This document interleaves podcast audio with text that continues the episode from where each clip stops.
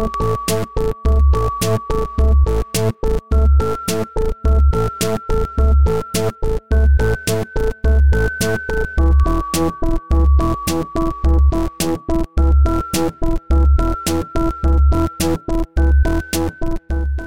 bem-vindos a mais um Imagina Juntas, porém separadas. É, estamos aqui, mais um episódio diretamente da quarentena. Eu, Gazlanzeta, também tenho Eu, Carol Tulin. Eu, Jéssica Greco. E eu, Orlando Calheiros? Apresentação. Exatamente, sem esse ponto de interrogação no final. Será que sou eu mesmo? Será?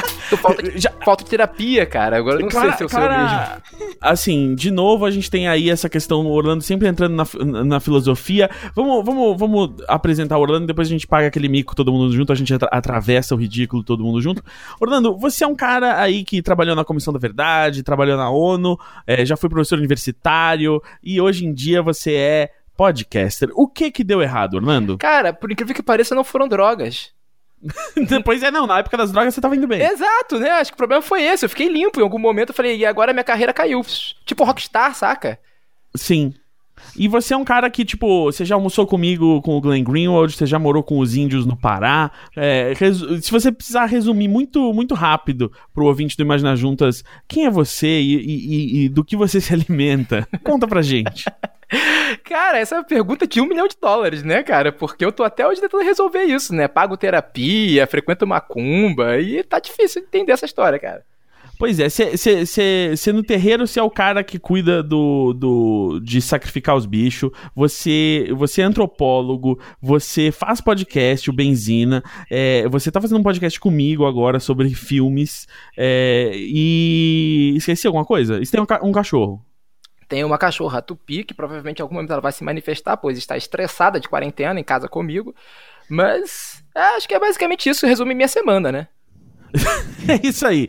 E então, agora, é, não sei se você sabe, Orlando, mas agora, nesse momento, a gente fala rapidinho, cada um fala o próprio nome, ah, e aí depois a gente fala todo mundo junto, imagina juntas. Como a gente tá gravando remotamente, nunca dá pra falar todo mundo junto, então fica mais ridículo do que o normal, então fica tipo uma cacofonia de pessoas falando imagina juntas, juntas, certo? Então, eu vou começar, você entra na onda, você vai pegar o jeito, eu eu tenho certeza que você vai entender o que que você tem que fazer nesse momento. Eu sou o Gus, Eu sou a Carol. Eu sou a Jéssica. E eu sou o Orlando. E nós somos o... Imagina Juntas! É Eita, horrível. Cada dia pior. O que, que eu tô cada fazendo dia da minha pior. vida, cara? O que, que eu tô fazendo da minha vida, bicho? Exato. E Orlando, você veio aqui porque a gente tá no meio dessa pandemia, né? E você tá em primeira, em primeira mão dentro dessa pandemia, né? Pois é, né, cara? Eu, eu fui sorteado, né? Assim, logo no comecinho, ganhei o, o. Como é que é? O. Aquele sai da cadeia grátis, né? Do Banco Imobiliário, né? Tipo, logo no É. comecinho eu já ganhei, já fui, já fui sorteado. Agora eu posso andar na rua, dançar, né? Supostamente estou imune. Você foi corongado, é isso? Fui corongado, fui das primeiras gerações de corongados do Brasil.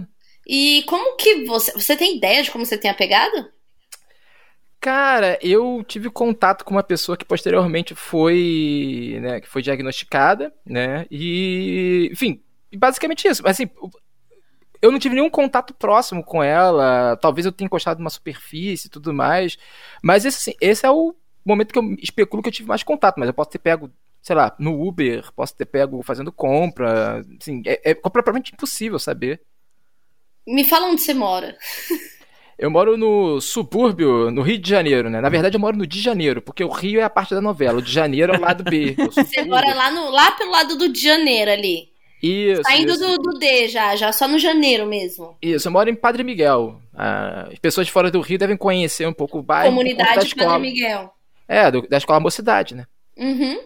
E eu tô muito curiosa, porque até a gente começar a gravar, eu não sabia que você tinha pegado o coronavírus. Eu deixei essa, eu deixei essa surpresa É, eu também não.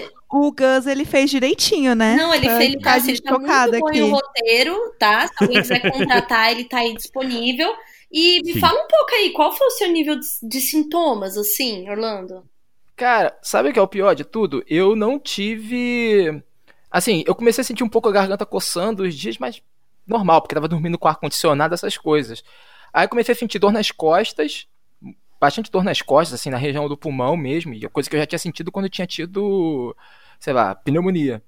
Uhum. E aí depois eu fui sentindo falta de ar e um cansaço equivalente, que eu posso dizer com propriedade, porque esse é o meu momento, eu já fui pro Japão, Gus, é, quando eu tive malária, cara, tipo, eu tive um cansaço do tipo malária mesmo, eu não conseguia, ficava arrastando aqui, derretendo pela casa. Cacete. E aí, Então, você foi, e aí é. você testou? Como foi? Não, porque como eu tava, eu tava com todos os sintomas, e aí eu consultei um amigo meu que é médico e falei com ele, olha, cara, eu tive contato com pessoas de tal dia e eu tô com isso aqui acontecendo. Ele falou, bicho, tu não precisa nem fazer, não precisa nem fazer o exame, eu tenho 90% de certeza que foi coronga.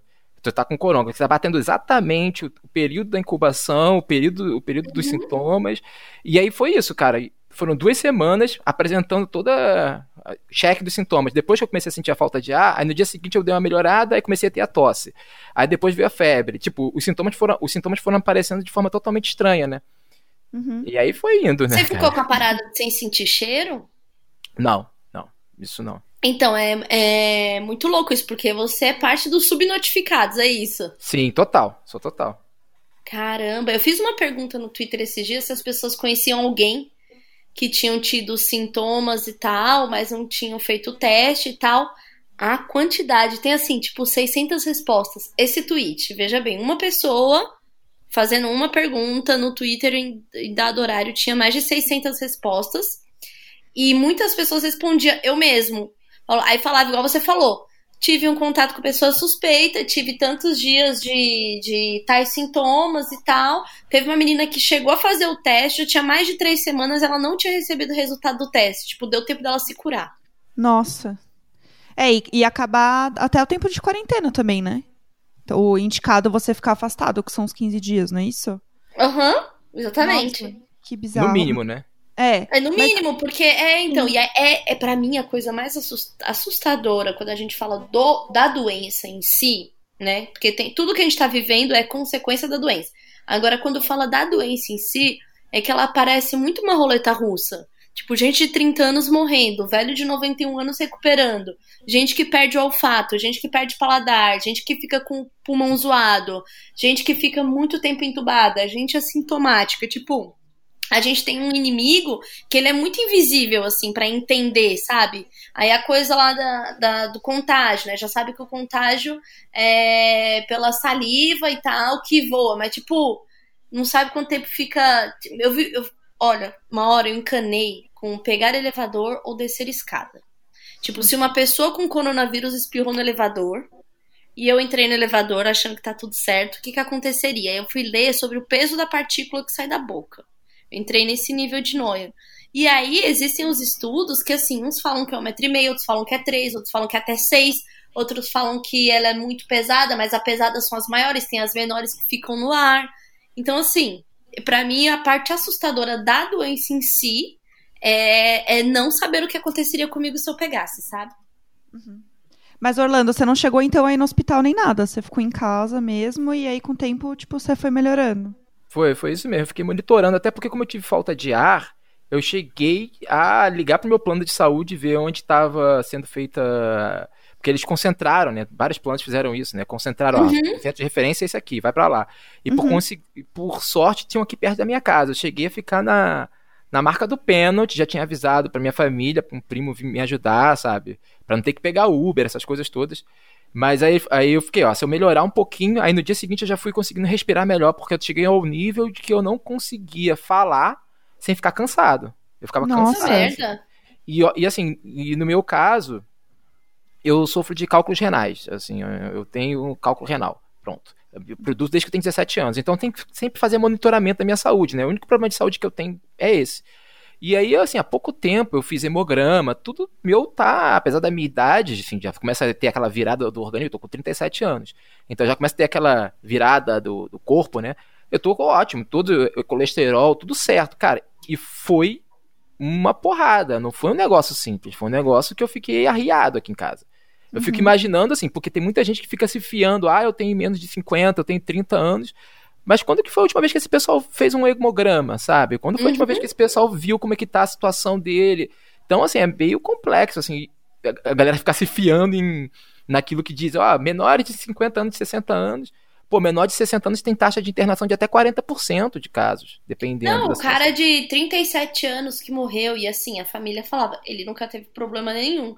Tinha uma filha de 20 anos e a filha falou: ah, meu pai passou mal, foi pro hospital, nunca mais voltou. 37 anos. O cara não bebia, não fumava e era atleta. É, não tem padrão. Tanto que eu acho que o, o grande. O primeiro susto, eu acho, de todo mundo, assim, tipo, porque a gente não tava falando sobre casos ainda, né? É, quando tava no começo, quando a Pugliese pegou. A gente não tava falando sobre casos. Aquele casamento amaldiçoado. Gente, o, casa- o casamento, o casamento muito louco. E aí, eu acho que foi o, o primeiro susto, assim, tipo, geral da galera, porque foi assim, bom, uma pessoa famosa pegou, e não apenas uma pessoa famosa aleatória, mas é uma pessoa que ela vive falando sobre a saúde dela, sobre, Sim. tipo, cuidados e físico e não sei o que lá, e, mano, essa pessoa pegou.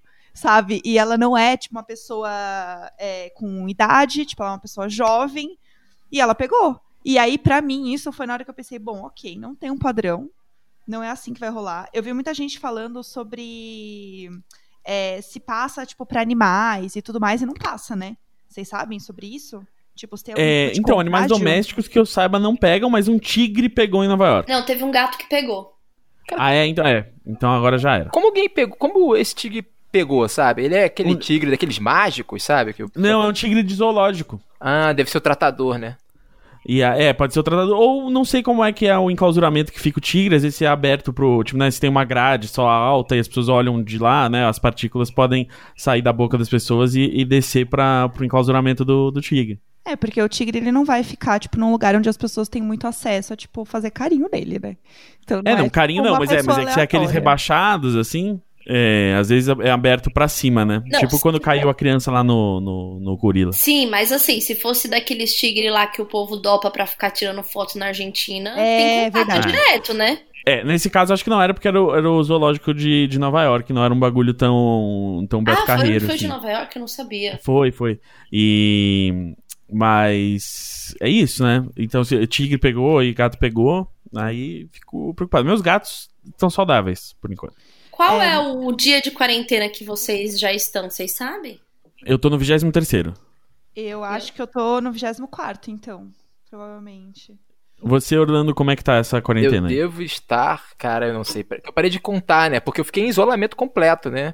Ah, Sim. ontem- Como é, que você tava- como é que você fez enquanto estava doente pra, pra se alimentar e tudo mais? Assim, cara, sabe porque como eu tenho é, muito contato com a minha avó, que tem 82 anos, né? Então, tipo, a primeira coisa que eu falei, cara, eu tenho que me preservar, porque quando eu for ter contato com ela, né, eu não posso dar esse mole. Eu, então, desde que começou toda a paranoia com corona, eu já entrei no módulo de guerra, né, cara? Comecei a estocar comida e comecei a tomar todos os cuidados. E ainda assim, só não usava máscara, e ainda assim é, me contaminei. O... Então, assim, eu, quando começou, quando eu tive que ficar realmente isolado, eu, eu tinha um bom estoque de comida, mas aí, aquilo, né? Pede comida, eu- o mercado entregava, né? E eu deixava claro, olha, não posso ir buscar, entendeu? Tipo, eu tenho que deixava na porta de casa. Aí depois eu saía, pegava, higienizava tudo, voltava. Mas não foi uma situação mais adequada, mas deu para sobreviver. Agora, ontem que eu tive que sair para fazer um exame, foi, acho que foi a primeira vez desde o, sei lá, meu aniversário foi dia 11 do mês passado. No dia 14 do mês passado, eu entrei meio que de quarentena autopromovida, saca?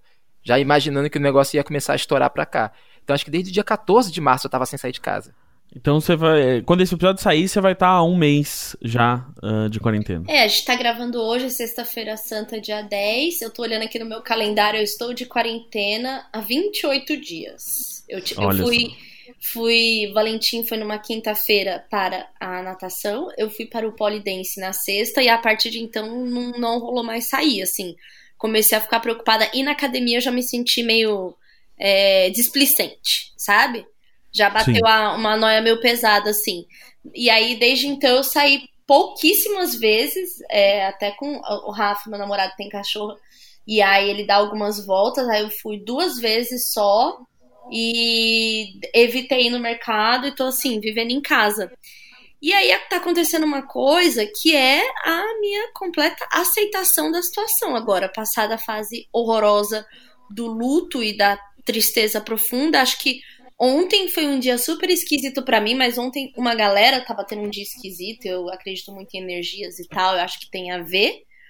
É, mas hoje eu acordei assim, disposta, coloquei minhas músicas, fui fazer a bacalhoada da, da Sexta-feira Santa. Tô assim, completamente conformada, assim. Pra mim tá batendo real. E aí, quando eu começo a ver as notícias de tipo que aqui no Brasil e em outros países uma galera, tipo, afrouxou fazer a quarentena, aqui a gente não chegou nem 80%, agora tá em 53% de adesão. Falei, eu vou ficar em casa mesmo, porque vai todo mundo morrer lá fora. É... Pois é, e, e falando nisso, uh, Orlando, aqui no, no, Imagina a gente representa fielmente aí uh, as bolhas do, do Alto Pinheiros, Jardins, Bela Vista. Uh, como você tá no de Janeiro, como você mesmo falou, como, como é que tá a situação aí no subúrbio do Rio de Janeiro, por exemplo, onde tem muito mais pessoas que têm que ir trabalhar do que onde eu, a Carol e a Jéssica moramos? Cara, então, Aqui é uma situação bem complicada, porque aqui é o núcleo do bolsonarismo, né? Aqui uhum. o, a zona oeste do Rio de Janeiro é a, das zonas eleitorais do Rio de Janeiro, que são as maiores zonas eleitorais né, da cidade. É, basicamente, o Bolsonaro já tem um, digamos, um, um, um, lugar cativo já tem alguns bons anos, né? Desde 2015, por aí, ele sempre ganha as eleições aqui, né? Então, imagina, é, além de você, de, de de ser a galera que tem que sair de casa para trabalhar, também tem uma galera que ativamente consome a propaganda do sujeito. Então, uhum. o Bangu, meu bairro aqui, né, do lado, enfim, porque é, a gente chama de Grande Bangu, é Bangu, Padre Miguel e Realengo, né? São três bairros que a gente, quem mora aqui, eu recebo carta nos três bairros, saca? Pô, troquei, troquei meu pneu aí no Realengo. Ah, é? Pô. É. Podia ter passado pra tomar um cafezinho aqui com corona aqui em casa, pô. que delícia. Ah, pegar é um, um café, especial. um corona. É, tranquilo, é. tranquilo.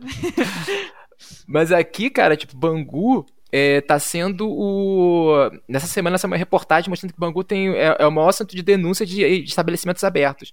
Quando eu fui fazer meu, fazer meu exame, tinha loja de colchão aberto, saca? Tipo, loja de adesivo aberta. Pessoal Nossa. andando na rua, tá mais vazio do que o normal, mas assim, a galera tá na rua.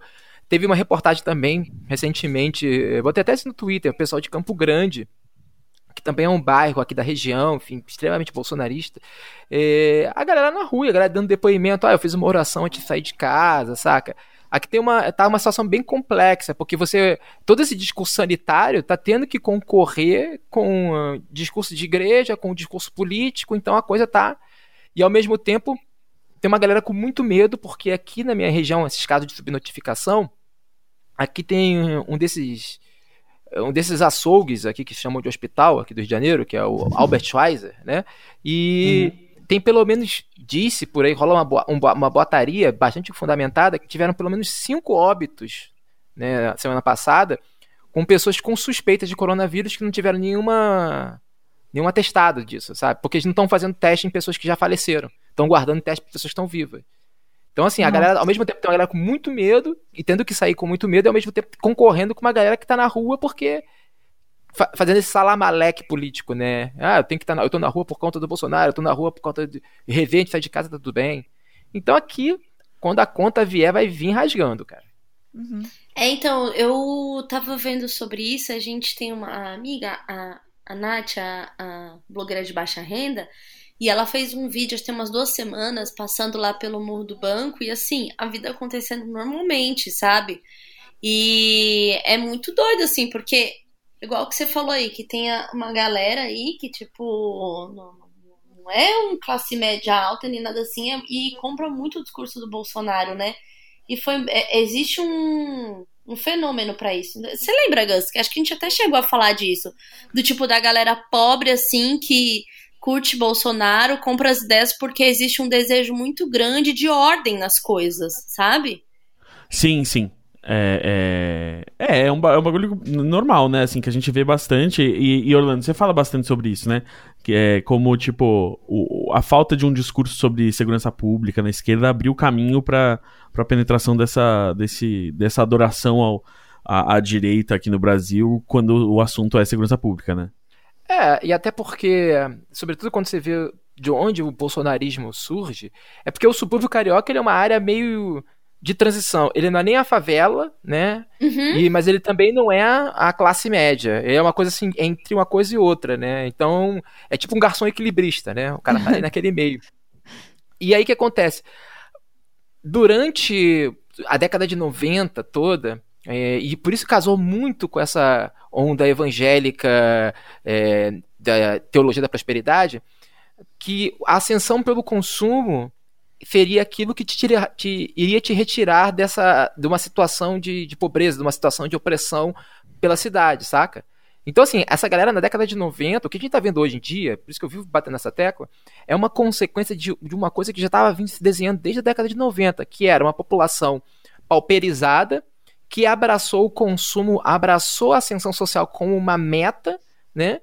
E assim, e aí, tipo, isso não acontece de uma hora para outra, né? E então, ao abraçar isso, abraçar o discurso de eu vou vencer na vida, eu vou me tornar um empresário, sei lá o quê, tudo isso tem um, um, uma gigante de uma de um outro lado, né? E o outro lado é essas pessoas começaram a se fechar, se enclausurar e ter um, um medo excessivo de ter seus bens roubados, né? O automóvel virou de grande, grande símbolo da ascensão social. Então começou a se criar toda uma paranoia né, de segurança pública no Rio de Janeiro. Então, a sensação de insegurança foi lá para o alto, mesmo quando as, as taxas de segurança pública estavam normais. Uhum. Então, assim, os caras começaram a ficar muito paranoicos, porque todo aquele discurso de ascensão política, de ascensão pelo consumo, estava ameaçado pelo, pela violência. Então os caras começaram a comprar a ideia de que era necessário ter uma solução rápida para isso, porque estavam se sentindo ameaçados. Por isso que uma parcela da população, essa parcela da população que não é nem favelada e não é nem classe média, abraçou tão rápido o bolsonarismo, né? Porque essa parcela se fiava no seu poder de consumo, e o seu poder de consumo era ameaçado pela, pelo ladrão, pelo assaltante. Então eles, cara, uhum. eu quero ordem, eu quero que alguma coisa funcione aqui, né? É, é muito doido porque essa galera que queria tanto essa ordem e tal, e agora é a, a coisa do direito de trabalhar, né? Pra, tipo, furar uhum. a quarentena. E eu acho completamente é, assustador essa parte, assim, porque quem tá de fato precisando trabalhar é que precisa de dinheiro. Logo, se ficar adoecido, é o que vai precisar bater num SUS da vida, sabe? Sim. E aí é muito complicado porque parece que existe uma negação muito profunda disso, sabe? Então, eu acho, e aí tem uma. Mas aí tem, acho que tem, dois, tem duas questões. O, quem encabeça esse discurso do direito de trabalhar, né? Que, é, que fica falando do sacrifício, né? É, tá na hora de fazer sacrifícios. É geralmente a pessoa que não vai se sacrificar, né? É, é tipo, o patrão, o patrão. É, exatamente, né? O funcionário, ele entra nisso, né? Ele entra nessa. No, na base do desespero, né? E aí que acontece? Do necessidade de trabalhar. Isso. E aí que acontece? A gente precisa, em algum nível. É... Todo mundo faz isso, né? A gente vive pela negação. Se a gente for aceitar a realidade nua e crua, a gente enlouquece. Então a gente vai criando certas fantasias, certos uhum. dispositivos, certas elaborações secundárias para poder, sei lá, imagina. É... Você falou quando você foi na academia, quando você foi passear, você ficou paranoica com, com com elevador, essas coisas. Uhum. Agora imagina o sujeito que tem que estar o tempo todo, sei lá, o cara que trabalha no hortifruti aqui da esquina, que trabalha num lugar diminuto com um monte de gente transitando por ali. Esse cara tem que se fiar em alguma coisa para ele não surtar, porque ele fala, o patrão, o patrão dele tá obrigando ele a trabalhar, ele tem que sair de casa. Se ele ficar pensando, cara, o coronavírus é um inferno, ele vai enlouquecer. Então esse cara, esse sujeito começa a se fiar nessa, não, eu tô trabalhando aqui, é o sacrifício pelo Brasil, como uma forma dele mesmo não sucumbir psicologicamente a todo esse medo que está acontecendo. Né? Imagina, né? os números aumentando cada vez mais, o cara, o noticiário só virou body count, né? Então como é que esse Sim. cara vai sair de casa com não tô tranquilo? Ele entra na história, ele tem que entrar na história, né? Ele reza e fala assim, ó, a minha oração tá me salvando, meu patuá tá me segurando aqui, eu tô indo pra rua, porque eu tenho que ir pra rua, né? É complicado isso. É, eu vi até um texto de uma de uma que era uma psicanalista falando que a, essa forte negação é um, sintoma do quanto maior é o medo, maior é a sua negação. Uma forma de você continuar vivendo com tanto medo é negar que está acontecendo, né? E é por isso que esse discurso dele ecoa tanto, né? Hoje, no dia que a gente tá gravando aqui, tá repercutindo na internet aquele vídeo de um repórter aqui de São Paulo, da Globo, que tá gravando uma cabeça na rua sobre o Nossa. coronavírus. Nossa. E uma, uma mulher pega o, o, o, microfone dele e grita: a Globo é um lixo, o Bolsonaro tem razão. É, porque é isso, né? Se, se aparece alguém, né? O, nesse caso, o presidente da República, falando para você: não, na verdade, você não tem que se preocupar, as pessoas estão tentando te incutir medo e você tem que resistir a isso. Você não pode cair nesse papo. É, é, é um, é uma visão visão de mundo muito mais acolhedora do que, não, realmente tem um vírus aí Sim. e ele vai causar um impacto muito, muito grande na vida de todos nós. Sim, é uma Cara, forma de altura do- proteção, né? Da- É, das é. pessoas, né? De tipo, eu não sei o que está acontecendo, então eu vou me proteger como eu sei que é as, as fases que a gente falou no outro episódio também de fases de luto, tipo, negação. Não sei, não É. sei o que está acontecendo, não quero saber, porque isso não vai me atingir, porque pode acontecer com outras pessoas e não comigo. E aí você vê É, as é pessoas, raiva, tipo, né? exato, as pessoas indo na praia, e não só no Brasil, tipo, você vê as praias de Miami lotadas, você fala assim, gente, a, é, a pessoa tem que ser obrigada a ficar em casa para ela entender, né, a força, né, digamos assim, que ela não pode sair. Sendo que isso deveria ser algo de proteção mesmo da pessoa entender que, tipo, ok, existe algo que pode me prejudicar e pode prejudicar as pessoas à minha volta, eu preciso me cuidar. Tipo, isso não acontece. E não vai acontecer, assim. Acho que não vai acontecer esse momento das pessoas entenderem, sabe? Eu tava vendo na Austrália a multa pra quem tá andando sem ter o que fazer lá é o equivalente agora a 33 mil reais aqui. A multa que o Tranquilo. governo tá aplicando, que você tem que ter um metro e meio de distância, só sair é, em caso extremo e tal. Tipo, tem lá os, os- os pré-requisitos para sair e a multa é essa. E a polícia de lá está na rua e verificando nas casas se as pessoas estão em casa. Tipo, é esse o, o, o nível do, do, do controle do, do isolamento social, assim. Gente, aqui na praça, na- perto daqui, que é- tem a Vila Madalena, tem a Praça Pôr do Sol, que é uma praça que dá pra você ver um pôr do sol lindo. Tiveram que pôr tapume na praça, porque as pessoas estavam indo lá bater palma pro pôr do sol. Como se nada tivesse acontecendo, entendeu? Muita gente indo. Olha isso, sabe? Sempre odiei essa praça, Quanto- sempre odiei o pôr do sol e finalmente estou redimido. Com sorte acaba esse hábito, né, cara? Com sorte. É. Coisas positivas não podem emergir da tragédia, né, Tem cara? que botar uma placa na praça do pôr do sol, fuma e maconha em casa. É, É isso, cara. dá pra aplaudir da janela de casa sim. Tipo, Exato. Veja um vídeo do pôr do sol no YouTube. Dá bala É, não, igual, cara. igual o da lareira, tem o do pôr do sol, fica tranquilo, Exato. você se sente lá. E daí vocês, moradores de Vila Madalena, que devem ter belas TVs gigantes, essa é uma sensação, assim. Então, Sem contar que, que pôr do sol da Vila Madalena não tem graça, o pôr do sol bom é o pôr do sol do Guaíba, lá em Porto Alegre. não, é o de Montevidéu. Esse é um verdadeiro pôr do sol. Sabe uma. Não, você não se, não se recuperou de, dessa, desse, desse Uruguai. né? Não, não me recuperei. Eu fico olhando fotos todo dia. Assim, parte do meu luto é, é pensar nas coisas que provavelmente eu não farei tão cedo. Uma delas é sair viajando por aí, né? A não ser que eu é, finalmente aprenda a dirigir, pegue um carro e vá pro Uruguai de carro. Caso contrário, eu eu falo sempre aqui, né, que tipo, mesmo passando a quarentena da gente ficar em casa, eu não manifesto a menor vontade de sair e me expor a qualquer tipo de risco. Eu, eu tenho essa questão aí em mim que tá cada dia mais forte. Eu estou pensando que, sei lá, talvez eu me torne ermitona. Será que esse que é o feminino? É... Ah, é, vamos, vamos. Esse é o nome do episódio. É. ah, o- começou. o- Orlando, você como antropólogo, É. agora eu joguei a carta da, da academia. É, ainda bem. Agora, agora eu vou fazer pergunta. Agora, agora Eu não que gosto o de público já sabe. Já- não. O quê? Já- Você, como antropólogo, como você acha que vai ser a nossa sociedade pós-coronavírus? Vai ser todo mundo meio que nem a Carol, noiado? Vai ter um- uma ressaca, então, na verdade, as pessoas vão ficar muito mais outgoing, sociais, por causa do período, pra compensar esse período de, de, de, de, de quarentena? Como é que você acha que diferentes é, é, gerações vão reagir a isso? Como que você tá imaginando que vai ser? Cara, então, tem. Acho que tem vários. Eu acho que a gente tá num momento de suspense. Esse é o ponto, né? Porque se a gente for pensar na história recente do planeta e assim, de uma pandemia desse nível, o que você teve foi o quê? A epidemia do HIV ali meados de 70, 80, né? E a epidemia do HIV, por exemplo, criou todo um. reformulou toda a prática sexual, né? Reformulou a maneira como as pessoas fazem contato uma com as outras, criou-se um, um medo né, fundamental nas relações sexuais, nos encontros dos corpos. Cara, a década. Muito do conservadorismo que você viu crescer. É, Eu vi porque eu era mais velho, Gans você não era nem nascido, né? Mas, tipo, que emergiu ali na década de 80, né? Foi muito uma consequência desse medo criado, gerado pela pandemia do HIV. Tanto que você foi ver, esse discurso foi utilizado para marginalizar a população gays masculinos, marginalizar afro-americanos, as populações africanas, os haitianos, saca? E toda a pandemia foi utilizada para, digamos, dar força, sustentação a umas máquinas racistas, fascistas que já estavam ali, né? Então, Sim. A, o capitalismo, enfim, como a gente quiser chamar todo o sistema operacional, ele capturou esse medo e converteu no controle do sistema. O que a gente está vendo aqui é que várias instâncias, várias estão tentando fazer algo semelhante, né? Estão tentando capturar esse medo e converter para, olha, os, o problemas são chineses, sabe? Uhum. Olha só, os problemas são imigrantes.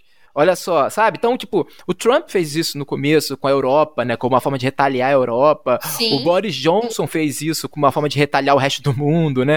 Então, assim, o, você, tem, você consegue observar, de um lado, uma máquina que tentando capitalizar isso, e não só a direita, mas também ver também as esquerdas em algum nível, algumas esquerdas também fazendo esse tipo de coisa, tentando capitalizar esse medo, mas ao mesmo tempo tem toda uma chance de você ver acontecendo, sei lá, expressões, situações que mostram que as pessoas estão compreendendo que o que uma pandemia faz, ela, sobretudo uma pandemia que nem essa que você pode pegar, sei lá, pegando um elevador, ela coloca todo mundo no mesmo barco. Sabe? Tá todo mundo. É, é um momento, eu acho que assim, existe uma possibilidade das pessoas pararem e entenderem, ó, estamos todos no mesmo barco.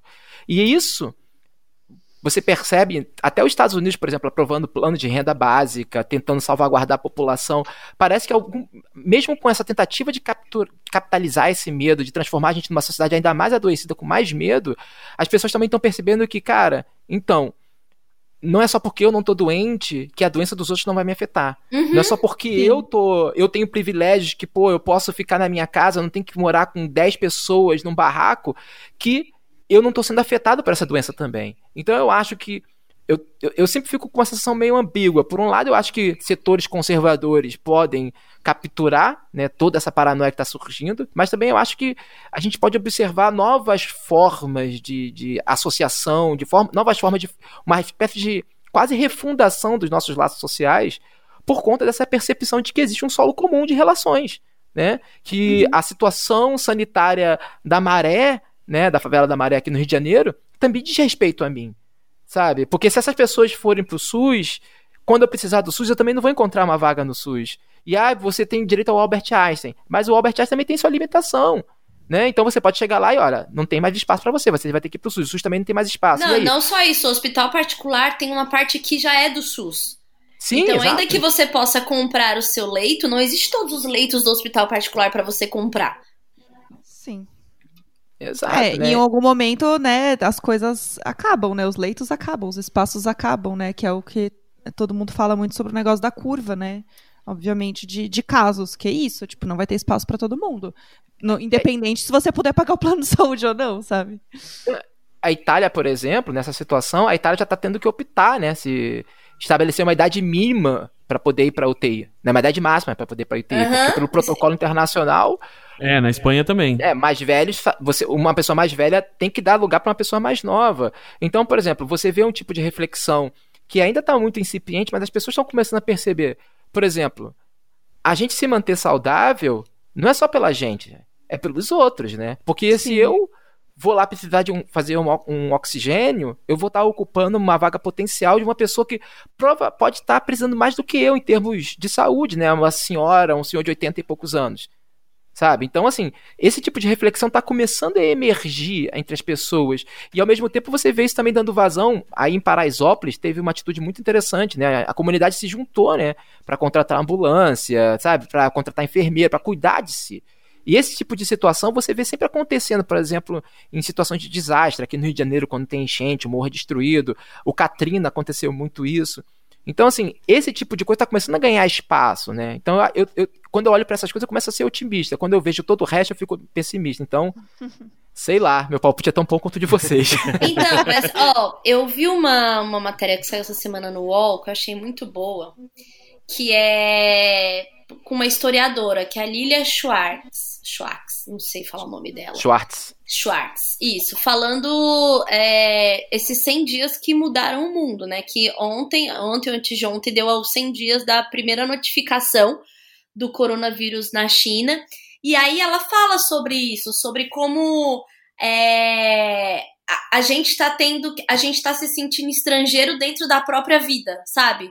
Porque você tinha ali uma rotina estabelecida, agora não tem mais. E aí, nesse texto, ela também fala isso de, de exatamente estava falando, de que agora a gente teve que ter um olhar muito maior para o outro, porque a vida do outro tá conectada à sua quando você pensa nos, nos equipamentos públicos, por exemplo, para você poder sobreviver também, sabe? Então, ela fala que esse é um momento de grande é, questionamento mesmo da humanidade. Ela fala como é importante tudo que a gente está vivendo e o que a gente pode melhorar, né, nesse caso. Mas eu ainda sou, tá, da, da, da crença de que o coronavírus é a natureza pedindo socorro que a gente tá destruindo o mundo, assim, tipo, estamos destruindo o mundo. Eu acho mesmo. Mas sabe que tem uma. Assim, eu, eu, ia até falar isso antes, mas todo esse mecanismo de negação, né, de negacionismo do coronavírus, é, ele é muito próximo daquilo que você vai ver, por exemplo, o negacionismo climático. Né? Sim. Então, assim, o, o, lá nos meus. Na minha vida passada, quando eu fui professor universitário, era basicamente eu trabalhava com filosofia da natureza. Eu, meu, meu, meu, campo de reflexão era, que, era mudanças climáticas. E é interessante como que você vai ver, por exemplo, quando eu comecei a trabalhar com isso, a primeira coisa que aconteceu, eu fiquei, eu fiquei deprimidíssimo. Porque meio que você entende, olha, a, o mundo que a gente vive está com os dias contados. E querendo a gente ou não. Querendo uhum. a gente ou não.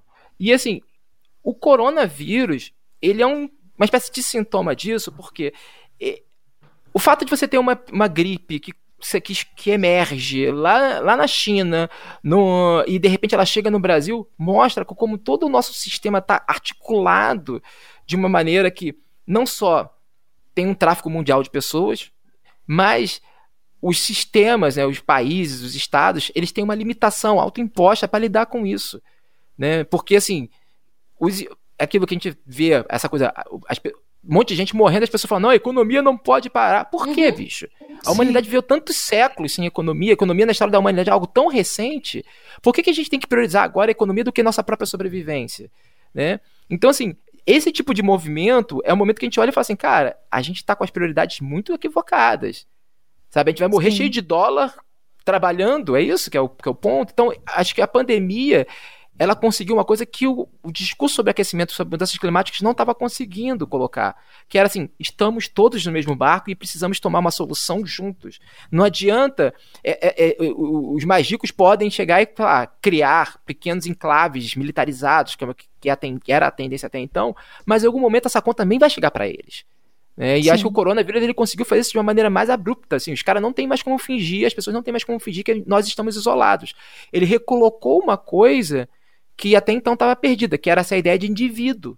Né? A gente se, nós, nós nos pensamos enquanto indivíduo, nós pensamos a nossa sociedade enquanto um conjunto de indivíduos.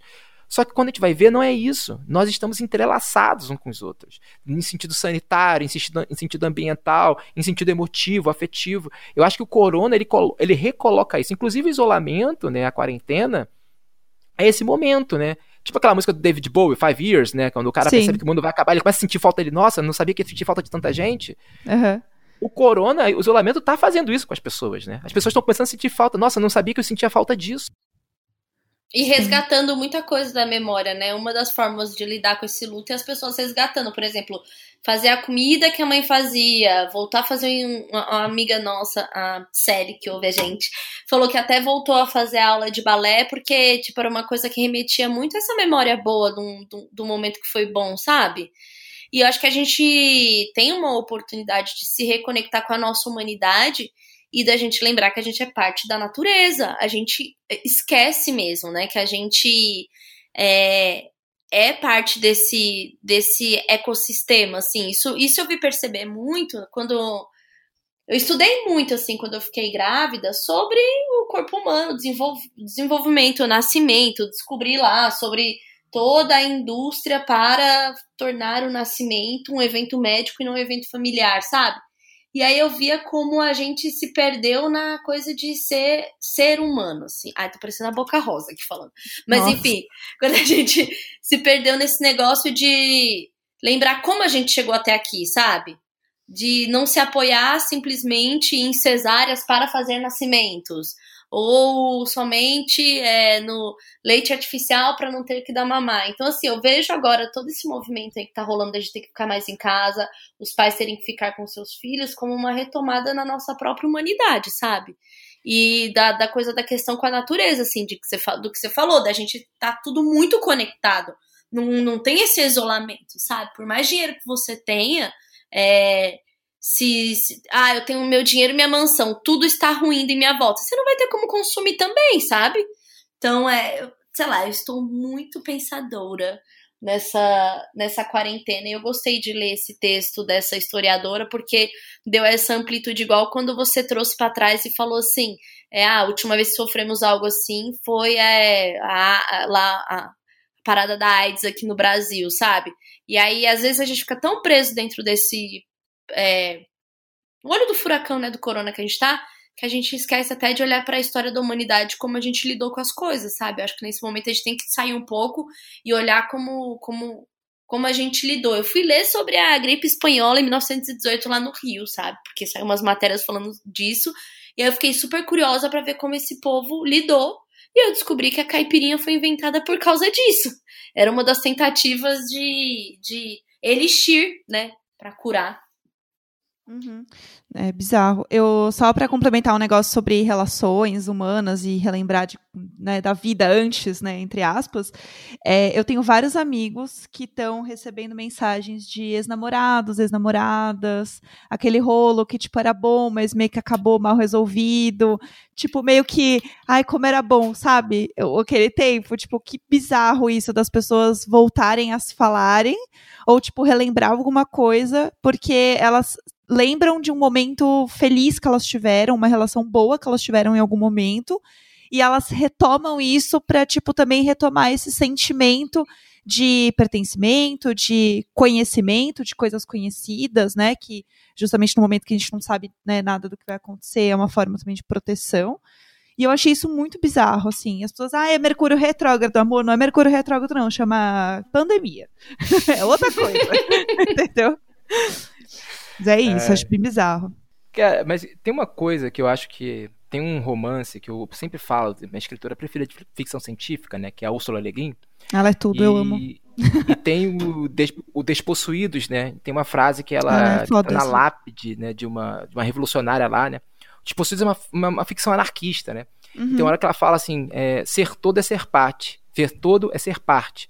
A verdadeira viagem é o retorno eu uso isso na minha vida como se fosse um mantra, né, cara? E eu acho que nesse momento, né, de pandemia, de isolamento, as pessoas estão começando a perceber isso, né? Que ser todo é ser parte, né? Então, assim, como que você pode ser um todo isolado? Como é que você pode ser um, um, um como é que você pode, de fato, como é que é se pertencer a uma sociedade?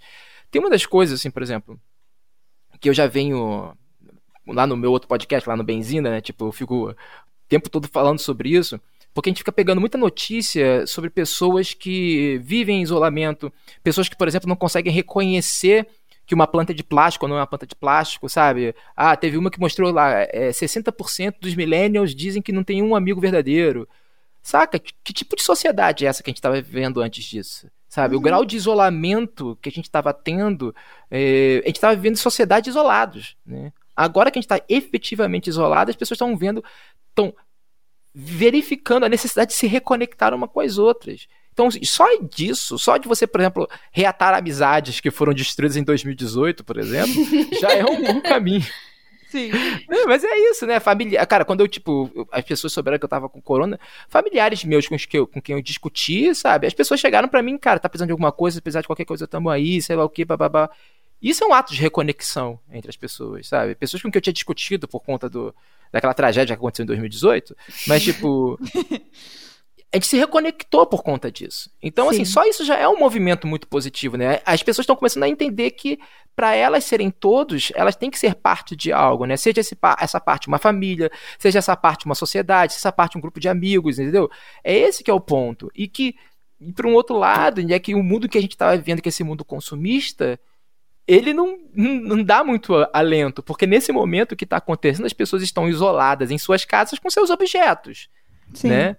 Então, assim, beleza, tem videogame aqui para jogar, mas, pô, eu queria poder estar tá vendo meus amigos, sabe? Esse é o momento. Meus objetos, eles são legais, são bons, mas eles não suprem tudo que eu preciso, né? Sim. Porque é igual eu tenho aqui uma coleção de tênis. O que vale minha coleção de tênis se eu não posso sair pra rua para exibi-los? É real, assim, o sentimento.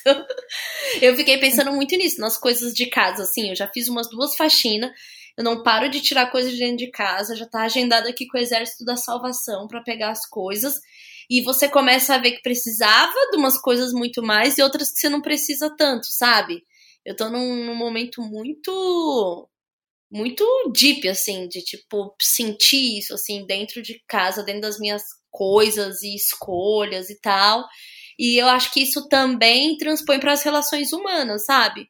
É, sei lá, pessoas que você contava que ia estar mais próximo não tá, pessoas que você nem imaginava que estariam é, e estão né? Essa coisa de reavaliar a família, reavaliar é, relações. Eu acabei de ver no Instagram uma, um casal que eu achava super sólido, forte, não sei o que, e é tipo, acabaram de tipo anunciar o término. Sabe assim? Acho que tá muito uma fase de. Sei lá, eu acho que é meio que uma, uma balança global, sabe? De você colocar as coisas na balança, assim. Tenho uhum. pensado muito sobre esse momento que muita gente junto tá vivendo. E eu acho que as pessoas têm energia. Então, acho que a gente tá emanando um certo tipo de energia muito parecido, como se fosse uma corrente muito forte, assim dessa coisa de reavaliar, de voltar para dentro, de se conectar com natureza, com alimentação. Para mim tá rolando muita reconexão com a alimentação, assim. Claro, eu sei que eu falo isso num lugar muito privilegiado que eu estou, né? Aqui eu não tô tendo que é, escolher o que vai jantar ou, o que vai almoçar por falta. Não, eu consigo reavaliar a, a qualidade do, do quanto eu me dedicava para isso, sabe? Mas acho que, em grande maioria, tem muita coisa pra gente sei lá, se transformar como sociedade. É. Eu tô achando muito forte o que a gente tá passando. Eu acho que o isolamento obriga a gente a repensar, tipo, não só as coisas práticas, né, de vida, tipo, putz, como que tá a minha, né, a minha grana que eu guardei? Será que eu tenho alguma grana? Como que eu vou organizar no meu trabalho? Mas a parte interna mesmo, de tipo, o que que faz sentido para minha vida? Quem são as pessoas que fazem sentido para minha vida? O que que me faz bem agora ou não? E, de qualquer maneira, que é o que o Orlando falou, tipo, isso não supre a falta de ver a galera, de ver seus amigos, de ver sua família, de ver quem você gosta, assim. Tipo, isso bate porque, de qualquer maneira, a gente não tá acostumado, né, a ficar tão isolado e a gente tá acostumado também a essa coisa de né, tá em grupo, né, pela essa sobrevivência, né, de estar tá vivendo junto, de estar tá vivendo em grupo, de continuar junto, e, né. Eu acho também que tem uma coisa assim, ainda mais quando é, vocês falaram dessa coisa de tipo, ah, ex-namorado mandando mensagem, não sei o quê. Eu acho que é, existe uma coisa que não só a gente tá isolado, como a gente tá passando por esse período em que a gente não sabe exatamente o que, que é o futuro que existe depois do isolamento. Sim. Né? A gente não sabe quando ele chega, como, que cara que ele vai ter. Então, você não saber o que é o futuro é meio que a mesma coisa que não ter um futuro. Então, a gente tá todo mundo naquela cena clichê do avião tremendo, assim, e você não sabe se o avião vai cair ou não, e aí a pessoa grita, eu te amo! Porque ela acha que, tipo, sim, esse é o último momento que eu vou ter sim. pra dizer o que eu acho. E é só uma turbulência, e, né? E, e, é isso, a gente tá numa, num momento muito turbulento da nossa sociedade, da nossa vida, então as pessoas meio que começam a, a dar valor pro presente, né? Elas começam a, a, a, a, Bom, eu vou fazer isso agora, porque não vou esperar para de, depois. Porque o que que, sei lá qual vai ser minha vida depois. Eu vou ter um emprego depois, eu vou poder sair de casa depois, quando que eu vou poder sair de casa, entendeu? E aí eu acho que, que as pessoas, elas estão se tornando mais imediatistas, e aí eu acho que pro, pro bom e pro mal, eu acho que a Sim. gente às vezes tem impulsos imediatistas que são ruins e outros são bons, mas no geral eu acho que pode ser um reflexo bom das pessoas serem menos neuróticas no sentido capitalista, consumista da coisa, e ficarem olhando mais para tipo o que que eu preciso agora, desde o que que eu preciso para comer, ou tipo, estou cuidando da minha casa, estou cuidando da minha saúde e menos para tipo, opa, nove horas, eu preciso estar no escritório, eu preciso estar não sei onde, eu preciso fazer isso pros outros, porque quando os outros se tornam essa presença virtual na nossa vida, a gente acaba percebendo que, uou, eu sou a coisa mais importante da minha vida, eu aqui, eu, o meu espaço, o meu cachorro, o meu gato, a, a minha esposa, o meu filho, né, essas coisas viram é, esse par e, e, e, acho que bota em perspectiva as coisas, novamente, aquilo que está mais próximo de você se torna realmente o mais importante e, e toda a nossa organização social serve para tirar você dessa, dessa mentalidade, dizer, não, não, não, você não precisa comer em casa, você, você come aqui no refeitório, você trabalha aqui até as 9 horas da noite, depois você volta para sua casa, sua casa você dorme e depois você volta para cá, assim. E as pessoas parando de tratar a própria casa como um hotel, uh, parando, né, de, de, de achar que a, a vida dela é, onde, é, o trabalho, porque é onde você passa maior, maiores horas dos seus dias acordado e tal, fez todo mundo perceber isso. E assim como Orlando, eu espero que essa, essa percepção e essa experiência consiga ser canalizada para um movimento de mudança e não para, como historicamente acontece, uhum. paranoias direitistas fascistas. Então, mas acho que tem uma coisa. É, sabe o que, que eu pensei muito disso, disso da gente. Disso que você falou, Gus, de ter que viver esse agora, e é tipo, a gente não sabe o que, que é o futuro. É, a, a, quando a gente olha para que veio popularizando aí na década de 80, né? Tipo, a meditação mindfulness, que é um negócio que tem 2.500 anos, que é para você ter uma atenção plena no agora. Eu acho que isso de ter colocado a gente dentro das nossas casas fez a gente olhar para o agora, porque a gente não sabe o que vem, sabe? E aí é quando você começa a se questionar, se avaliar, sabe? É como se a gente tivesse forçado a ter essa atenção plena no que está acontecendo agora, sabe? Por exemplo, eu mesma parei de consumir tanta informação porque eu não estava conseguindo me concentrar no agora. Eu não conseguia avaliar o que estava acontecendo comigo, de tão tensa que eu estava com a infoxication. E, tipo, intoxicada de tanta coisa que eu li o dia inteiro que me prospectava para longe, assim, sabe? Pro futuro, para os outros, não era mais sobre mim, era sobre todo mundo que tá sofrendo, ou todo mundo, ou a pessoa lá que pôde isolar sua própria ilha, sabe? A coisa de, da mistura de raiva com, com culpa, é, com, com compaixão e tal.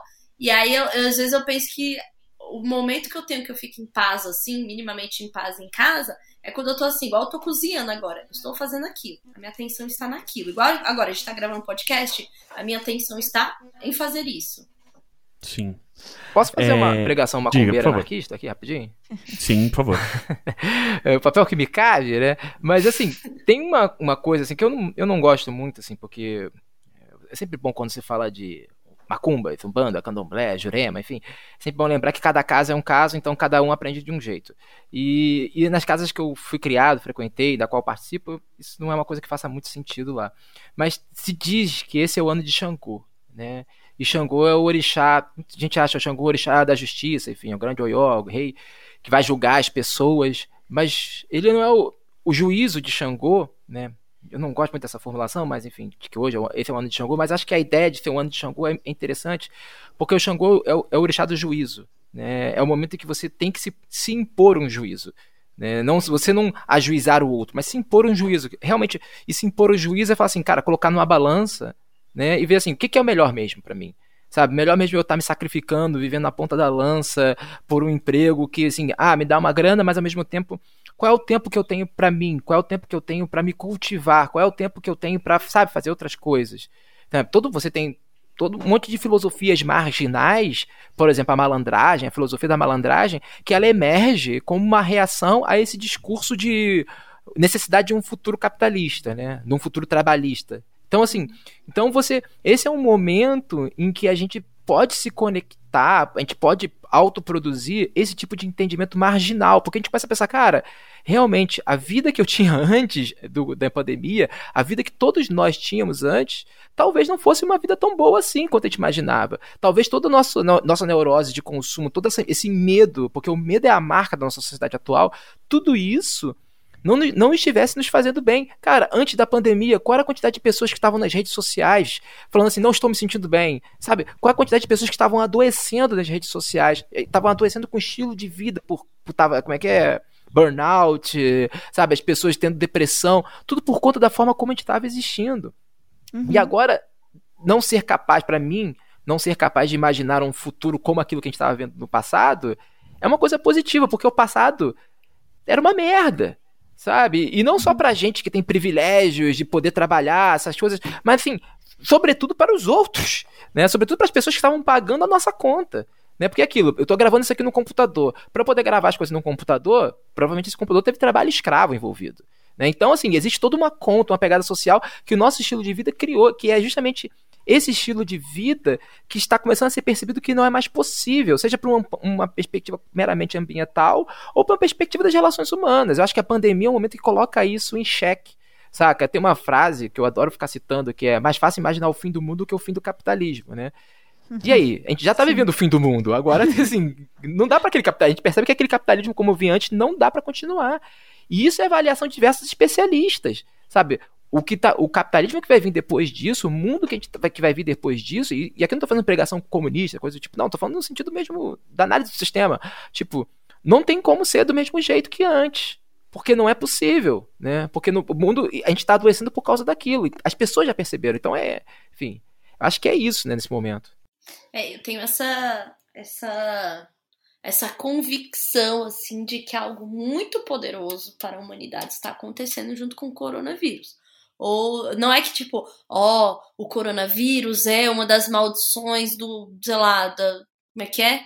Do apocalipse e tal. Não, mas eu, eu acho que uma pandemia da forma como a gente está vivendo, obrigou a gente a pensar coisas que realmente parecia que era uma panela de pressão pronta para estourar. Eu, no final do ano passado, tive um burnout, que é exatamente o que você falou, tipo, um limite do estresse, do, do, questionar por que eu tô trabalhando? Trabalhando para pagar o Uber porque volta tarde, para ir porque já acorda cansada, pedir comida porque não consegue fazer uma comida em casa, pagar para ter a empregada, pois não consigo ficar em casa, tipo, não, é uma conta maluca, assim, que, que eu me sentia muito empurrada, assim. E aí eu postei uma vez, né, falei sobre isso nos stories, e, obviamente, depois de 10 anos, o meu, meu, meu, meu círculo de amigos é de publicitários. A quantidade de mensagem que eu recebi dos meus amigos publicitários falando, eu não aguento mais, eu não, eu não quero mais isso, nossa, o que você acabou de falar é minha realidade, é, é é, levantar para trabalhar para pagar o próprio transporte e a comida. Era isso. Tipo, tá é uma mundo... falsa sensação de liberdade, né? Tipo, de não, eu vou fazer várias coisas, não sei o que, a gente não tem força para fazer. Você não né? tem força, é, exatamente. É o meme dinheiro, do. Né? É, aquele meme do trabalhar para pagar sei, sei o que lá dela, sabe? Uhum. Tipo, é isso, é trabalhar para pagar as contas, tipo, né? Só que não porque eu realmente preciso de tudo, né, necessariamente, mas é porque é isso, né? Dessa ânsia, dessa angústia, dessa ansiedade, tipo, e vai ter dia bom e vai ter dia ruim em casa, porque é isso, a gente repensar tudo, né? E pensar nos outros. Eu acho que isso é uma, é uma coisa muito louca, assim. Quanto a gente fica mal de pensar na sociedade como um todo. Tipo, não só no, no individual, né? Mas pensar, tipo, em tudo que tá acontecendo e como que vai ser isso depois, assim.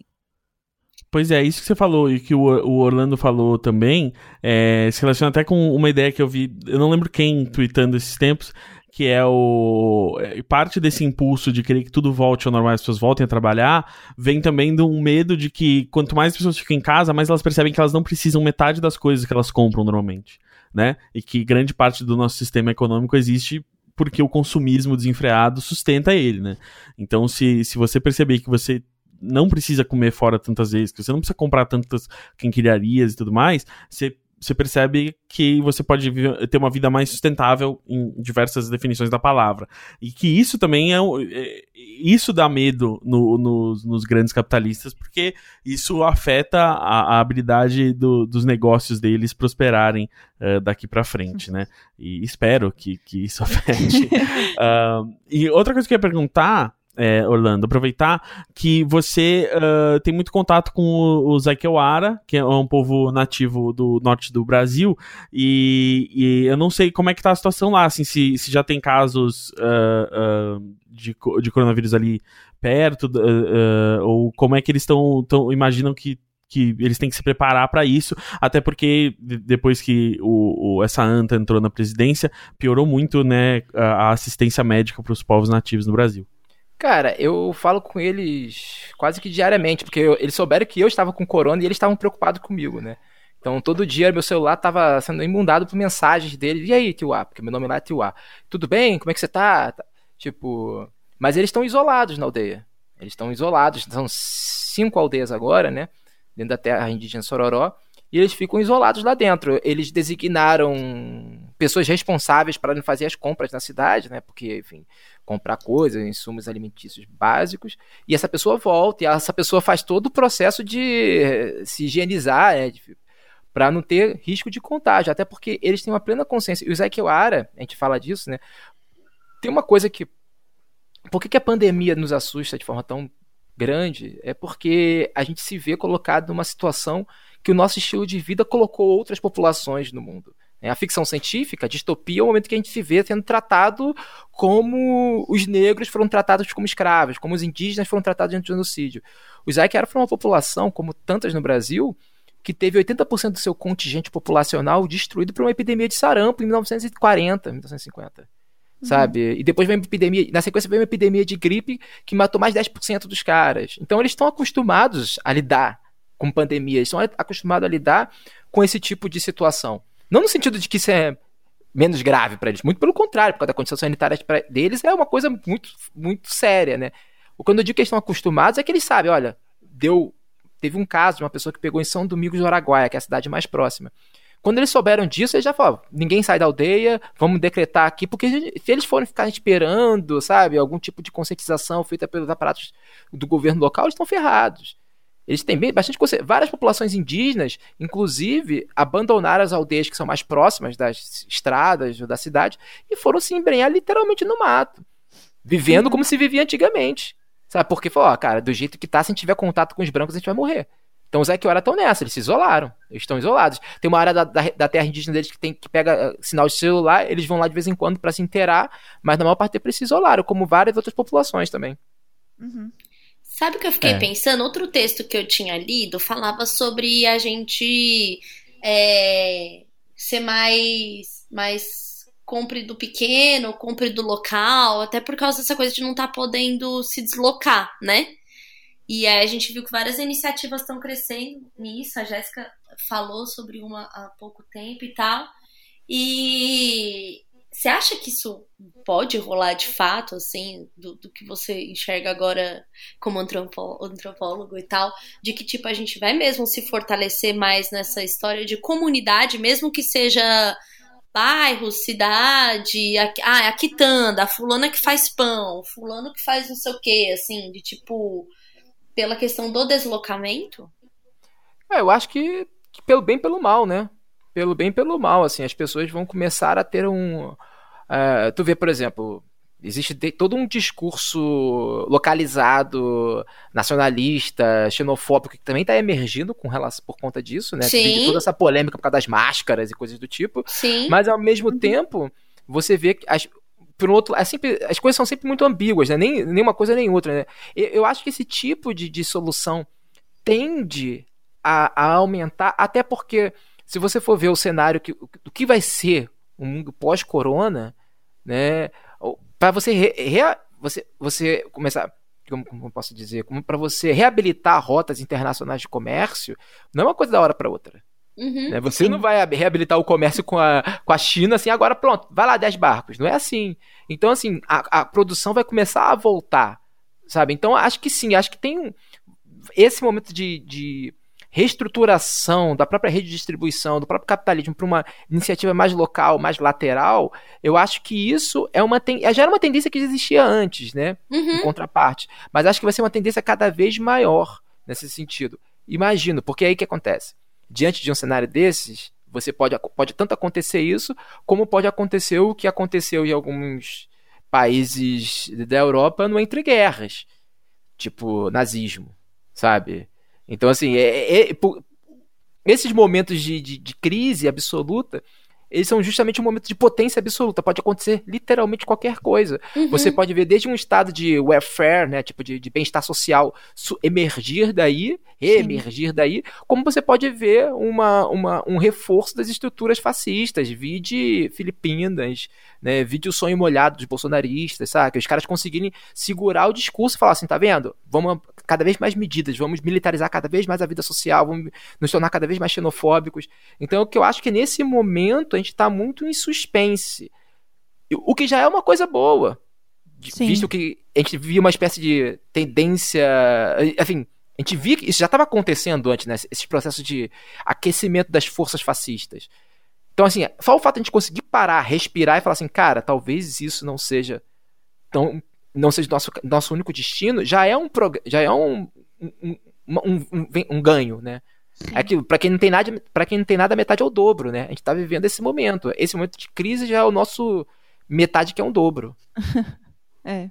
Bom, é, é, é, eu acho que, que é isso. Vocês querem falar mais alguma coisa? Não, eu tava refletindo, assim, tava pensando Eu também, coisas. eu Eu, tava. tive uma semana. eu- semana passada eu tava bem tranquila, eu tava bem mais de boa. Mas essa semana me bateu, assim. Acho que tem semana boa, semana ruim, dia bom, dia ruim. É, normal. normal. Então, sei lá, tudo eu tô muito pensando assim sobre o futuro das paradas, futuro das coisas.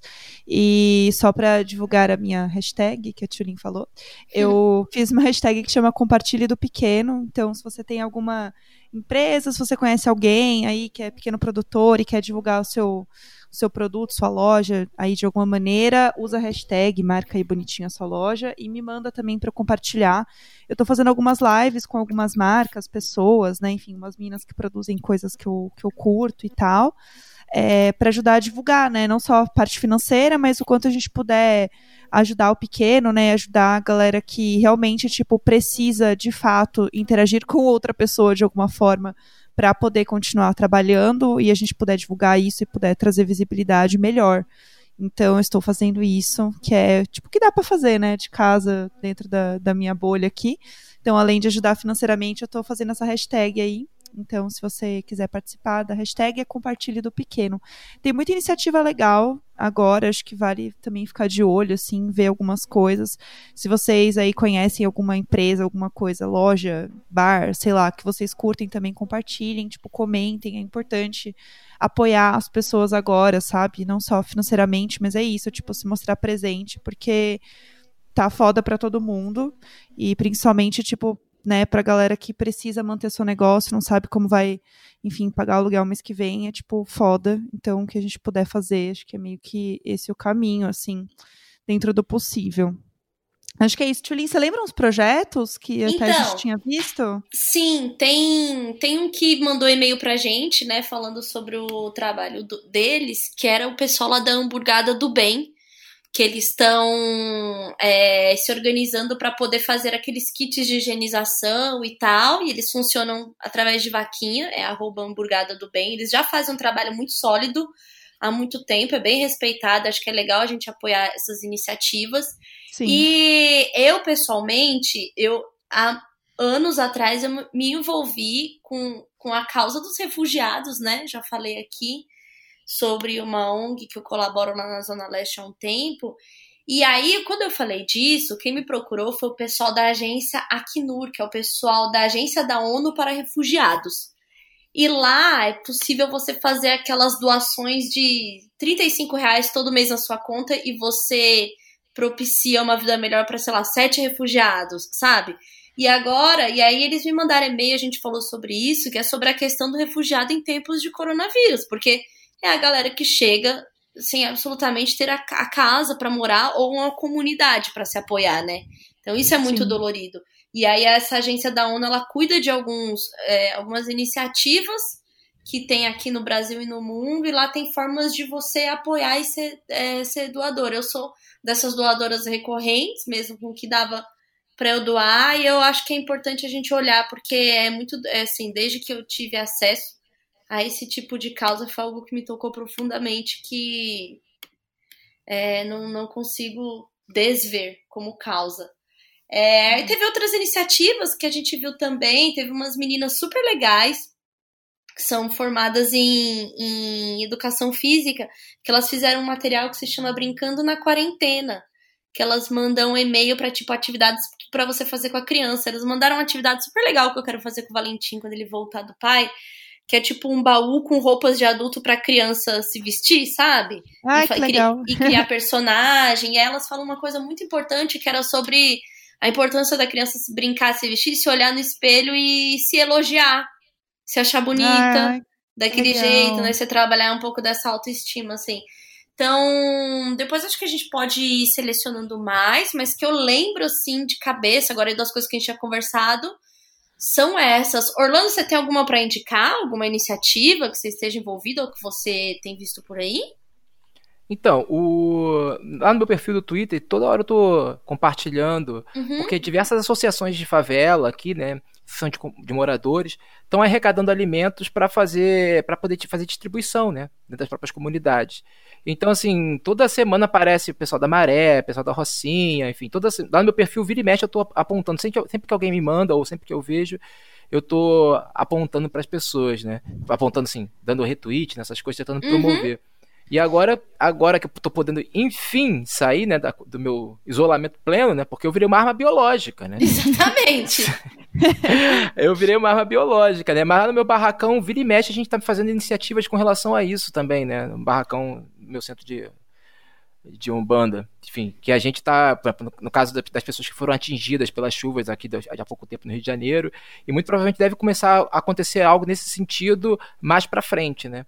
Porque também teve isso, né? No primeiro momento todo mundo se isolou, porque, inclusive, na distribuição desse material que a gente arrecadou, porque como que a gente vai distribuir isso mantendo segurança para as pessoas, sim, né? Sim, sim, Não, é, foi, é, a gente, acho que a gente teve essas três, pelo menos aqui no Brasil, né? Três, quatro primeiras semanas de isolamento real, que é muito sobre é, a história lá da máscara de ar no, do avião, cara. Você precisa estar tá bem primeiro para conseguir ajudar o próximo. Senão não vai rolar, né? Senão é igual a você. Você não pode, ai, nossa, tenho muita compaixão em meu coração, vou lá pra rua ajudar. Cara, mas estava doente, isso poderia matar as pessoas, né? Então acho que a gente teve esse, esse momento aí. Acho que agora a gente consegue, né, olhando mais pra. pra né, deu, tá dando tempo de olhar para dentro da gente, agora olhar para fora também, que dá pra para ser feito de iniciativa. Super. Você, Gus, o... tem alguma coisa? Eu ia falar da hamburgada, que você falou, que eu, eu tinha visto o e-mail deles pra eles, porque é uma iniciativa que eu já achava bem legal mesmo antes uh, daqui. Uh, outra que eu divulguei no meu Instagram, que acho que vocês também divulgaram, uh, é o Castro Burger aqui em São Paulo. Uh, que é uma hamburgueria muito legal. Uh, a, a, galera toda lá é da comunidade LGBTQ e mais. É, e eles estão uh, fazendo serviço de, de delivery agora para manter todo mundo empregado. E são, são super legais. Assim, a gente já, já foi lá nós. E, e eles, uh, antes da, da pandemia, tinham ótimas noites de RuPaul, noites de humor LGBT. Enfim, uh, é um espaço que a gente já conhecia, já gostava. E, e então, quem estiver em São Paulo e quiser comer hambúrguer, pode apoiar eles. E, e é bem legal. Ah, tem uma outra iniciativa aqui que eu lembrei para comentar, é, que é do perfil A underline mãe solo, que começou com umas tirinhas falando sobre mães solos e tal, falando, mostrando um pouquinho de realidade pro povo. E ela tá fazendo uma campanha muito legal que se chama Segura a Curva de Mães, que é uma iniciativa para ajudar mães que são solo e estão em situações bem críticas, né? Nesse momento aí. Então tem lá para doar, tem um, é, um endereço na internet que é bit.ly com y barra doe curva das mães. Você procurar pela hashtag, hashtag a hashtag pela hashtag segure segura a curva das mães, você encontra falando sobre o projeto. E acho que é bem legal também a gente. Ah, a gente tem que. É, a gente vai olhando, cada pessoa vai se conectar com uma causa, com uma história. É importante a gente dividir um pouquinho da gente que tá num, num privilégio maior, poder dividir aí em causas, sabe? Acho que é, é um bom momento pra gente pensar sobre isso. Sim. Ah, só um último também. Eu tinha visto um negócio hoje. É, é um arroba que no Instagram quem tem fome tem pressa e eles estão arrecadando para né, esse canal do Instagram, eles estão arrecadando para distribuição de quintinha e cesta básica para pessoas em situações de rua e comunidades carentes do Rio. Então é bem legal, é um, é um negócio super sério. Eu tenho vários amigos que estão envolvidos também nesse projeto, que é muito massa. O arroba é quem tem fome tem pressa. Então, se quiserem entrar lá, ajudar e doar também, tá tudo bem explicadinho no perfil, bem massa. E se você não quiser se envolver com absolutamente nada, é, sei lá, até pela sua sanidade mental, tem lugares para você fazer doação. Eu vi que tem doação até pelo RAP, cesta básica, sabe? Então, é, eu sei que tem gente que fica mais triste ainda se se envolve, tipo, diretamente, o emocional às vezes não tá bom. Mas, sei lá, sei lá, 50 conto, 35 reais, igual esse negócio do Acnur aí da ONU, Acho que é, é deixar de pedir um lanche um dia para poder ajudar alguém que tá numa necessidade muito cruel. É isso. Muito obrigado, Orlando, por ter vindo. Eu que agradeço o convite e espero que vocês me chamem mais uma vez para falar de alguma coisa mais leve, por favor, tá? Olha, É, agora com só com o fim da quarentena, meu querido. Enquanto tiver É. em quarentena, a gente. A gente vou, vou confessar aqui pra você e pra nossa audiência. A gente, quando começou, a gente falou assim: não, vamos fazer coisas leves e tal. Acho que vai ser um momento do entretenimento pra gente poder falar. Não dá, não tem assunto. Só se a gente pegar e fazer temático, entendeu? E não é o caso do Imagina, esse é o problema. Porque a gente tá É. muito vivendo as angústias e os aprendizados, mas acho que vai ser bom pra gente ouvir como evoluiu os nossos pensamentos. O primeiro era um Deus nos acuda, a gente parecia que ia morrer a qualquer momento. E acho que agora a gente tá começando a entrar nos eixos, assim. Mas a gente aceita seu convite também, viu, Orlando? Show. Orlando, dá os E- seus arrobas aí, por favor. É. Se divulgue. É, então, gente, eu sou o a- arroba anarcofino, né, no Twitter, e arroba onde, do meu podcast, né, Benzina Inc. É Benzina INC, arroba Benzina INC, e é isso. Me procure, E em, fala. em breve, durante a quarentena, o Orlando e eu vamos ter um podcast. Olha. Que é um podcast que a gente começou a fazer no passado, na verdade, e aí a gente nunca terminava. assim, a gente sempre fazia mais um piloto e mais um piloto, e não, dá pra melhorar. E agora parece que a gente vai finalmente, com essa questão de não, não haver futuro, a gente olhou pro presente e achou um jeito de, não, vamos fazer assim e vamos fazer agora. O Corona uniu vocês? O Coronga? Sim, Coronga nos uniu. É, você já pode divulgar? Pode contar. É, ah, é, o, o, o nome a gente pode falar então, né, Orlando? É a primeira vez que a gente vai falar o nome em público. Olha. Acho que sim, acho Uma que sim. olha só, exclusiva, uma exclusiva, exclusiva. Se você exclusiva. chegar até o fim desse episódio, É, olha só. É, tem que divulgar assim. É o Pop Cult, ah, no qual a gente vai falar. eh, deixa eu abrir aqui, ó, pra vocês entenderem. A lista de, de títulos de episódio que eu tenho aqui vai, vai dizer tudo que você precisa saber sobre esse podcast. A gente tem o, o Poço e a Indomável Sonhadora, né? Litrão e a Crise Econômica, O Homem que Copiava e Tropa de Elite. é, Highlander e o Fim da História, Robocop e Demolidor, e Christopher Nolan versus Michael Bay. Então é um podcast que vai falar sobre cinema, mas sobre cinema mais numa ótica de tipo como que os filmes que a gente viu moldaram o nosso pensamento sobre a nossa sociedade, assim, e como que você eh, que filmes são propaganda, que propaganda não é uma exclusividade dos, dos estados ditos totalitários pelo Ocidente. olha, e vai ter convidado animada. alguma vez na vida? Vai, o, o primeiro convidado que a gente planejou é, é a Dimitra, que já veio aqui, porque a Sim. gente quer falar de Para Wong Fu e Priscila Rainha do Deserto, que são filmes de drag queen, então nada mais apropriado do que termo drag queen. Mas eu queria pedir pra vocês, como esse é um podcast muito, assim, de, tipo, mergulhar num, num filme ou, ou dois, assim, eu queria que vocês aqui dissessem assim, eu quero falar sobre o filme tal. Então depois vocês pensem e vocês falam pra gente e a gente vai receber vocês pra falar sobre um filme que vocês gostam muito de falar sobre. Eu já até tenho o vocês- meu. Já até, já amam- até, já até tenho, já até Ah, sei, já tem? Sabe Já- o quê? Então segura. Não, vou, Ah, vou ah. falar. Não, vou, vai vou falar. Só pra É. pessoa ficar com Vou vontade. falar toda essa construção de síndrome de príncipe que o filme Uma Linda Mulher passava à tarde Nossa. e fez isso Nossa. com a gente. E que traz outro estereótipo, que é o, é, o da é, é, é, Prostitute with a Heart of Gold. Exatamente. Né? Que, que tenta cri- criar essa coisa de tipo, não, não, ela não é como as outras. mulheres. Exatamente, porque ela, ela era uma princesa dentro daquele corpo, né, de prostituta, Sim. esperando quem? O grande salvador, o príncipe. Eu acho perfeito porque eu e Orlando a gente queria muito falar de, de comédias românticas e romances e como que eles construíram essa ideia do amor romântico insustentável que a gente tá o tempo inteiro lutando contra, Pois né? é, então me chamem pra falar de uma linda mulher, porque assim, eu sou encanada com essa história. A gente pode Maravilha, então já- com o Alagosta, o Lagosta, né? Sim, Ou- o Lagosta com... Ah, perfeito. Ou perfeito. a, o Noite de Cabiria do Fellini, porque aí a gente fala pra vocês All-Star Verde, sabe, cinéfilo, essas coisas todas. É verdade. É, aí é bem, é, bem, é bem a galera de Pinheiros ali, né, É. Fellini e uma linda mulher, né, cara? Per- perfeito. Perfeito, é isso. Vou fazer, vou Já é. fazer minha imersão pra poder falar e me sentir extremamente inteligente, né? Sim, boa. É isso. É, eu tenho várias opções, eu tenho que dar uma pensada nas minhas opções, Dá, mas, pra, dá uma pensada. mas, dá por pra- exemplo, eu Não acho que assim, sempre... tem algumas coisas que Não eu acho precisa- que dá pra trazer, sabe? Tipo, é, como a gente tem uma sociedade que fala tanto sobre trabalho, sobre pressão, e não falar sobre o Diabo Veste Prada, sabe? Olha só, posso fazer uma confissão? Ah, Ah, Isso vai surpreender muita gente. Ah. Diabo Veste Prada talvez tenha sido um dos filmes que eu mais assisti na minha vida. Eu Olha, amo esse filme, estou chocada. é muito bom. É isso. Agora é fui isso. surpreendida. Agora fui surpre... tô, tô ansiosa Perfeito. pelo podcast de vocês. E, e fiquem ligados, porque então vamos ter Tulin falando sobre é, é, amor romântico e uma, uma linda mulher. E Jéssica vai falar sobre a cultura do, do cansaço e o Diabo Veste Prada. É Pelo isso. amor de Deus. Muito bom, muito bom. É Quero Vai ser maravilhoso. É isso que eu quero.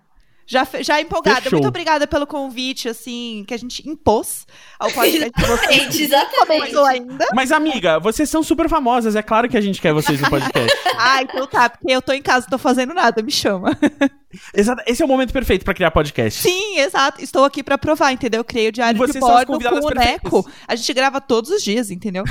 A Exato. falta do que fazer. Não, e- eu, eu vou desligar agora deste, desta, desta chamada podcast e você, Gus, vai me passar tudo que eu tenho que comprar pra ter um estúdio decente, porque eu não aguento mais. Depois dessa humilhação que eu passei aqui, que eu comprei um adaptador de 9 reais e ao conectá-lo pra esta chamada, ele se desfez em minha mão, eu cansei. Eu sou uma podcaster, entendeu? Estou empoderada na minha profissão dentro do meu lar. Então, Gus, pode passar a lista de coisas, porque eu vou fazer essa compra. Eu vou Tô passar pra economizando você. em outras coisas pra investir em meu trabalho. Tá ótimo. Eu vou, eu vou te botar em contato, na verdade, com a pessoa certa. Que é o Henrique, que tá fazendo toda essa pesquisa de gravação remota pra, pra RefDef. Então ele vai te passar várias opções que a gente levantou, na verdade. Aí Perfeito. você vai eu ver. estou, Qual que cabe no seu eu bolso. estou aguardando, estou ansiosa e espero que na próxima gravação a minha voz esteja muito melhor. É... Ah, mas a sua voz vai ser sempre a voz que tá perfeita quando você fala especial de e-mails. Especial de e-mails! Agora Perfeito. na pandemia. Adoro. Vinheta especial. A gente produziu vinheta só pra, pra pandemia. E- Quem, que outros podcasts fazem É isso? isso. Nem o, nem o Benzina fez Não, isso, agora a ok? gente vai falar de problema disso, que as pessoas não conseguem transar, como é que faz. Exato. Eu li um texto. Nossa, não, calma aí, deixa eu falar uma coisa muito rapidamente. Eu tava Fala. lendo ontem um texto de que, assim, primeiro que a gente sabe que a compra de vibrador cresceu absurdamente, tipo 200% a mais, né? E o Uhum. outro dado é que não era você, não era, não era o melhor momento pra você ficar usando os vibradores à distância, porque eles conectam em Bluetooth e a rede no mundo está sobrecarregada. Gente, Então, assim, coisas precisam ser discutidas aí no especial de e-mails, né? boa. Fechou, então. Eu tenho que jogar Animal Crossing, gente. Vamos, vamos acabar Vai aqui. lá. É, prioridades. Orlando, muito obrigada. Foi maravilhoso. Espero que você esteja 100% aí do, do Coronga. Muito obrigado. E é isso, né, galera? Ah, sigam a gente, arroba Imagina Juntas Underline, em todas as redes aí, que no caso todas é Instagram e Twitter, tá? Que é o que importa. é isso. Fim.